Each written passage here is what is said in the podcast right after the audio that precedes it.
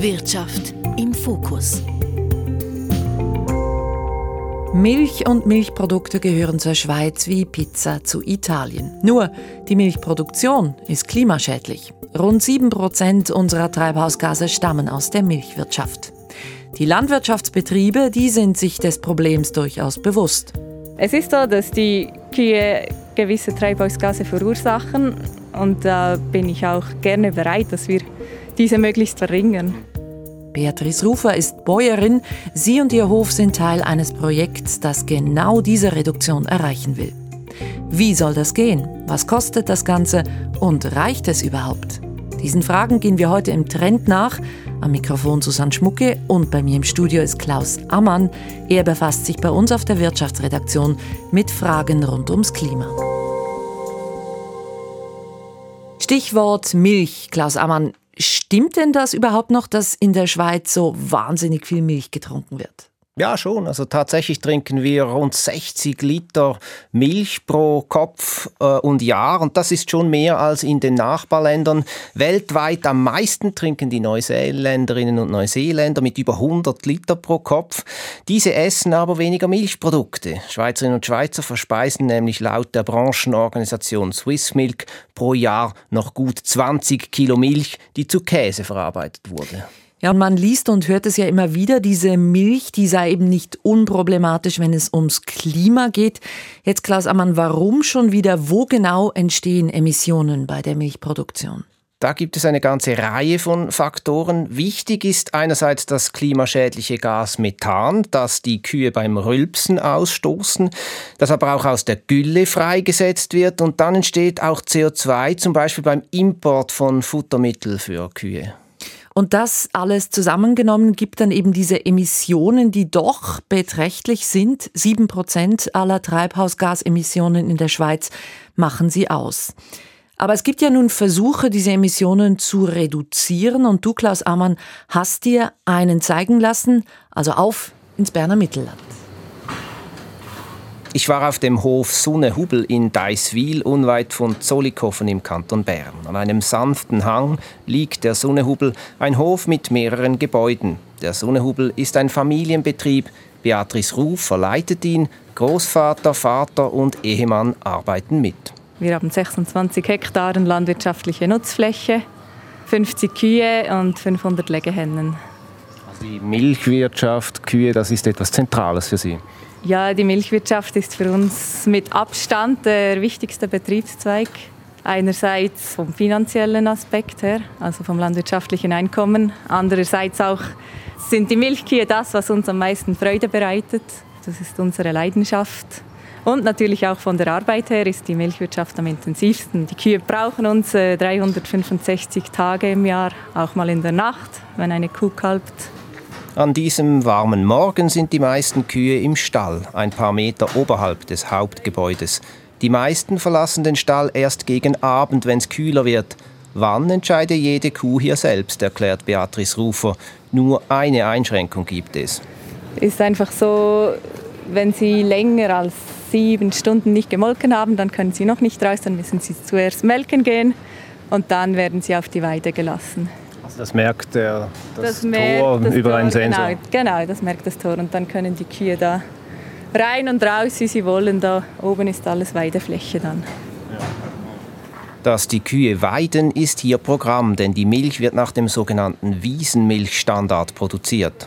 Das heißt, die Kühe gehen auf die Weide oder fressen möglichst viel Futter auf der Weide, einen höheren Raufutteranteil, also Grasanteil in der Ration wenig Kraftfutter und äh, sojafrei. Die Kühe hier sind mehr und weniger dicht, braun gefleckte der Rassen Holstein, Red Holstein und Swiss Fleck finden im Sommer rund 40 Prozent ihrer Nahrung auf den Weiden des Sonnehubel. Wir gehen auf der einen Seite durch den langgezogenen Kuhstall. Ein paar Dutzend Kühe strecken ihren Kopf von der anderen Seite zwischen den Stangen durch und fressen Gras. Die Leidenschaft für ihre Kühe ist bei Beatrice Rufer offensichtlich und hörbar. Entsprechend macht sie sich Sorgen über den Druck auf die Milchproduktion, den sie in der Öffentlichkeit spürt. Kühe übernehmen eine wichtige Funktion in der Nahrungsmittelproduktion, betont die junge Bäuerin. Sie verwandeln Gras, aber auch Abfälle aus der Landwirtschaft wie Zuckerrübenschnitzel zu Milch. Es ist aber so, dass die Kühe gewisse Treibhausgase verursachen und da bin ich auch gerne bereit oder sehe das als notwendig, dass wir diese möglichst tief halten oder verringern. Aus diesem Grund haben wir uns entschieden, mitzumachen bei dem Projekt. Äh, Moment mal schnell, Klaus, jetzt dieses Projekt, bevor es weitergeht auf dem Hofrundgang, dieses Projekt, das ihr erwähnt, das ist jetzt also dieses Projekt, von dem wir ganz am Anfang gesprochen haben. Genau, das ist das Projekt mit dem Namen Klimastar Milch. Dahinter stehen die beiden großen Schweizer Milchverarbeiter Emmi und Nestle und das Bundesamt für Landwirtschaft. Sie wollen damit die Umwelt und insbesondere die Klimabilanz der Milchproduktion verbessern. Innerhalb von sechs Jahren soll so der Treibhausgasausstoß der Milchproduktion um 20 Prozent reduziert werden. Aber nicht nur das, gleichzeitig soll die sogenannte Nahrungsmittel- und die Flächenkonkurrenz ebenfalls um 20 Prozent reduziert werden. Das heißt, Tiere sollen weniger oft mit Nahrung gefüttert werden, die auch der Mensch konsumieren könnte, und sie sollen seltener auf Flächen weiden, auf denen auch Nahrungsmittel angebaut werden könnten. Ja, macht Sinn so in der Theorie. Aber wie es dann ganz praktisch läuft, das hat die Bäuerin Beatrice Rufer vor Ort eben in Zollikofen ebenfalls gezeigt. Das eine ist die Lebtagesleistung, also die Milchproduktion pro Kuh und Tag, an der wir arbeiten. Da ist unser Betrieb im Moment äh, könnte noch besser sein. Das kann man einerseits über die Milchleistung, die wollen wir aber im Moment nicht weiter erhöhen. Andererseits, indem die Kühe äh, länger leben und über längere Zeit Milch produzieren.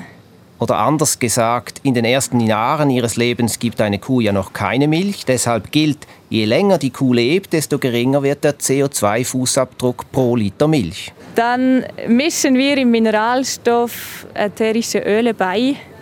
Dadurch können die Methanemissionen reduziert werden und die Leistung wird ein bisschen gesteigert von den Kühen. Also dann rülpsen sie weniger oder was macht das? Nein, die ähm, ätherischen Öle hemmen die Einzeller in der Verdauung der Kühe und dadurch wird die Verdauung effizienter. Ja. Sagt jedenfalls der Hersteller von diesem Produkt.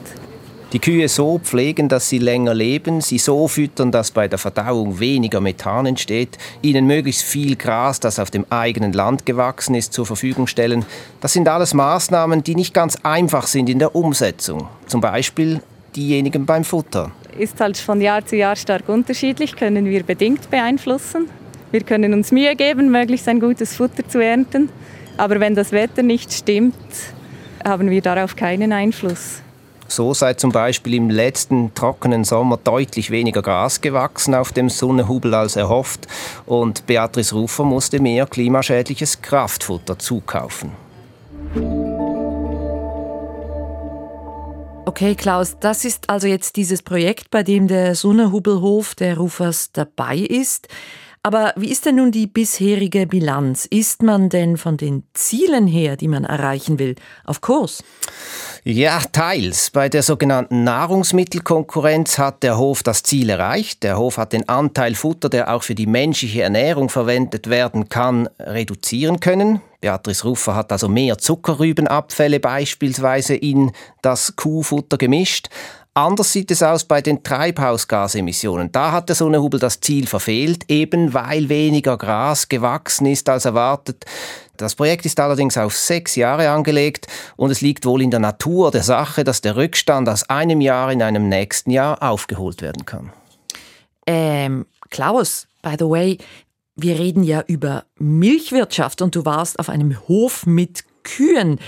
Ich habe jetzt aber keine einzige Kuh gehört, Hast du das extra rausgeschnitten? Nur mal so gefragt zwischendurch. Nein, im Gegenteil. Diese Kühe haben einfach nicht muhen wollen. Ich habe mit dem Mikrofon extra gewartet. Beatrice Rufer hat mir dann aber erklärt, dass zufriedene, satte Kühe eben halt einfach sehr selten muhen. Okay, wieder was gelernt. Jetzt aber zurück zum eigentlichen Thema, den Bemühungen, die Milchproduktion klimafreundlicher zu machen. Ist ja ein ziemlich ambitioniertes Ziel. Und mir scheinen, was ich bis jetzt gehört habe, da spielen diverse Faktoren hinein.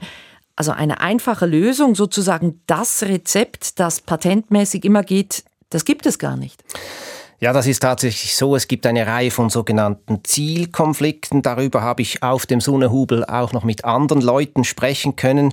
Es haben mich nämlich zwei Männer noch begleitet. Daniel Imhof, einerseits der Leiter Landwirtschaft von Nestle Schweiz und auch Jan Grenz war dabei. Er ist Dozent für Nachhaltigkeit an der Hochschule für Agrarforst und Lebensmittelwissenschaften in Zollikofen. Er begleitet dieses Projekt wissenschaftlich und er sagt, wenn man halt eine gewisse Leistung möchte, dann muss man schauen, dass das mit Energie, Eiweiß und anderen Komponenten alles passt. Und dann muss man eben eine gewisse Menge und Qualität auch in die Kühe hineingeben. Und dann erzeugt die Kuh die Milch. Und das geht, wie gesagt, bisher nicht ganz ohne, dass dabei Methan entsteht. Oder anders gesagt, wer die Milchproduktion pro Kuh erhöhen will, um den Treibhausgasausstoß pro Liter zu senken, muss dafür tendenziell mehr Energie, sprich Kraftfutter verwenden. Dieser Zielkonflikt lässt sich laut den Projektverantwortlichen bisher nicht auflösen, aber durch effizientes Management immerhin minimieren. Einfach gesagt, die ideale Lösung gibt es tatsächlich nicht. Es gibt eine am wenigsten schädliche Variante. Die muss aber auf jedem Hof zuerst gefunden werden, weil da, wie gehört, eben sehr viele Faktoren hineinspielen. Wo wir schon beim Thema Wissenschaft sind, der Experte hat da von Berechnungen gesprochen. Wie misst man denn überhaupt, welche Emissionen im Kuhstall entstehen? Ja, also messen ist da nur zum Teil der richtige Begriff. Ein großer Teil wird gar nicht gemessen. Man kann ihn nicht messen. Jan Grenz meint dazu augenzwinkernd. Wir können nicht den Hof unter eine Käseglocke tun und dann die Gase messen. Würden wir gern, können wir aber nicht. Jan Grenz und seine Kolleginnen und Kollegen behelfen sich deshalb mit Modellierungen, zum Beispiel für das, was bei der Verdauung im Pansen, also im großen Magen der Kuh an Gasen entsteht. Das berechnen wir abhängig vom Energiegehalt der Ration. Da gibt es sehr viele Studien, das sind also zig, auf denen äh, das letztlich basiert, die Gleichungen, mit denen wir da rechnen. Dann gibt es Emissionen, die aus äh, Gülle und Mist entstehen. Für die gibt es wieder andere Formeln, die darauf basieren, wie viel Stickstoff in den Ausscheidungen der Tiere drin sind, wie viel leichtflüchtige Kohlenstoffe da drin sind. Und dann diese ganzen Berechnungen, die haben dann beim Sonnehubel für das erste Projekt ja gezeigt, dass die Ziele eben nur teilweise erreicht wurden. Aber jetzt äh, beim Projekt, da machen ja nicht nur die Rufers mit ihrem Hof mit, es sind schweizweit viel mehr Betriebe, ich glaube über 200. Wie ist denn die Gesamtbilanz bis jetzt, so nach einem Jahr? Ja eigentlich ähnlich durchzogen wie auf dem Sonnehubel. Jan Grenz von der Hochschule in Zollikofen formuliert es folgendermaßen. Im Bereich Nahrungsmittelkonkurrenz haben die Bäuerinnen und Bauern das deutlich übertroffen.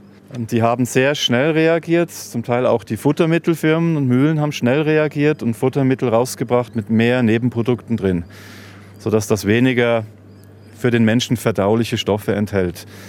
Auf der anderen Seite bei den Treibhausgasen sind wir nicht da, jetzt für das Jahr 22, wo wir wollten. Das hat sehr viel mit der Witterung zu tun. Unter anderem, weil die Witterung unberechenbar bleibt, wird die Reduktion der Treibhausgase wohl auch die große Herausforderung in diesem Projekt Klimastarmilch bleiben. Da sind sich die Befragten eigentlich einig. Also eine einigermaßen zwiespältige Bilanz.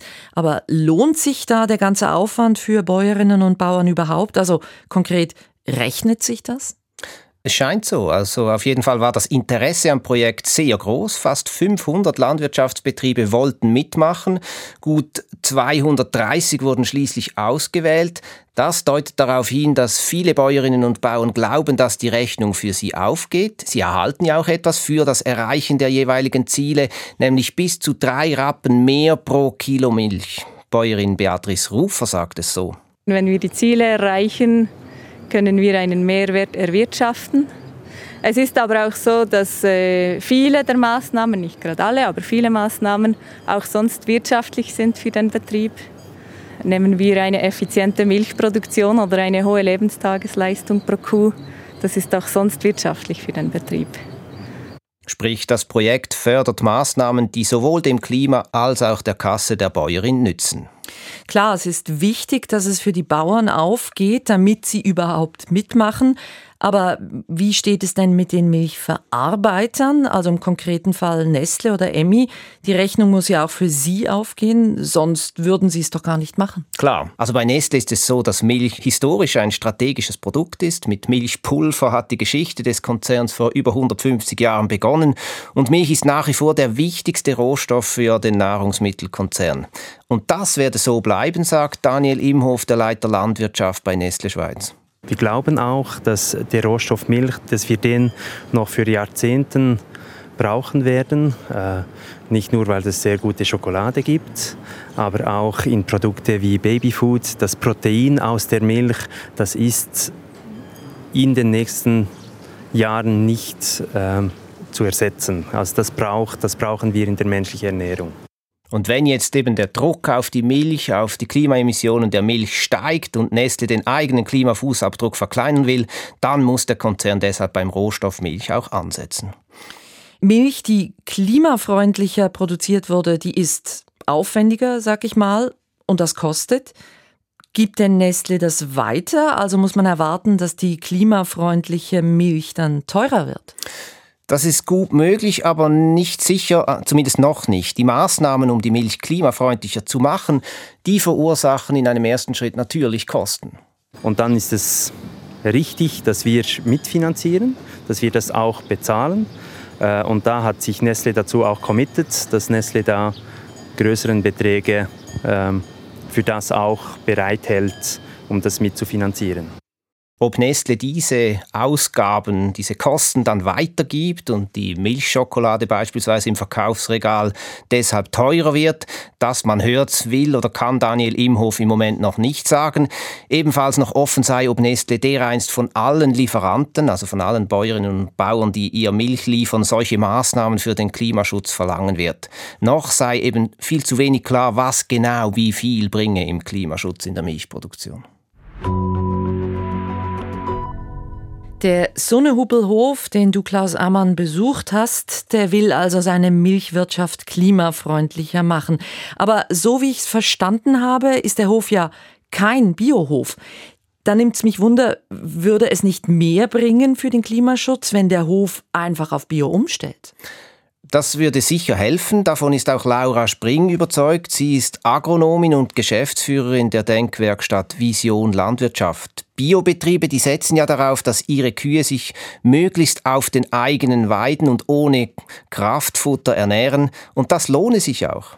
Die Kraftfutterzukäufe, die ein Betrieb machen muss und die wir auch als Schweiz machen, die sind teuer und die werden auch in Zukunft nicht günstiger werden. Wegen der Klimakrise ist damit zu rechnen, dass auch mehr Ausfälle das heißt, es ist einfach auch viel resilienter für die Schweiz, wenn wir ein System haben, wo die Kühe mit unserem Futter, das auf unseren Weiden wächst, auskommen können. Das gibt dann vielleicht ein bisschen weniger Milch, aber im Gesamten für den Betrieb eigentlich eine positive Rechnung. Also es bleibt mehr Geld in der Tasche des Betriebes. Hm, ja, schon, aber weniger Milch pro Kuh. Das heißt ja auch, die Milchproduktion nimmt ab und die Schweiz wird dann einfach mehr Milch importieren müssen? Nicht unbedingt. Heute ist es so, dass eben jedes Jahr Betriebe die Milchwirtschaft aufgeben, weil zum Beispiel Hühnerzucht bessere Erträge gibt. Wenn nun aber eine ökologisch nachhaltigere und rentablere Milchwirtschaft gefördert würde, würden eventuell wieder mehr Betriebe Milch produzieren.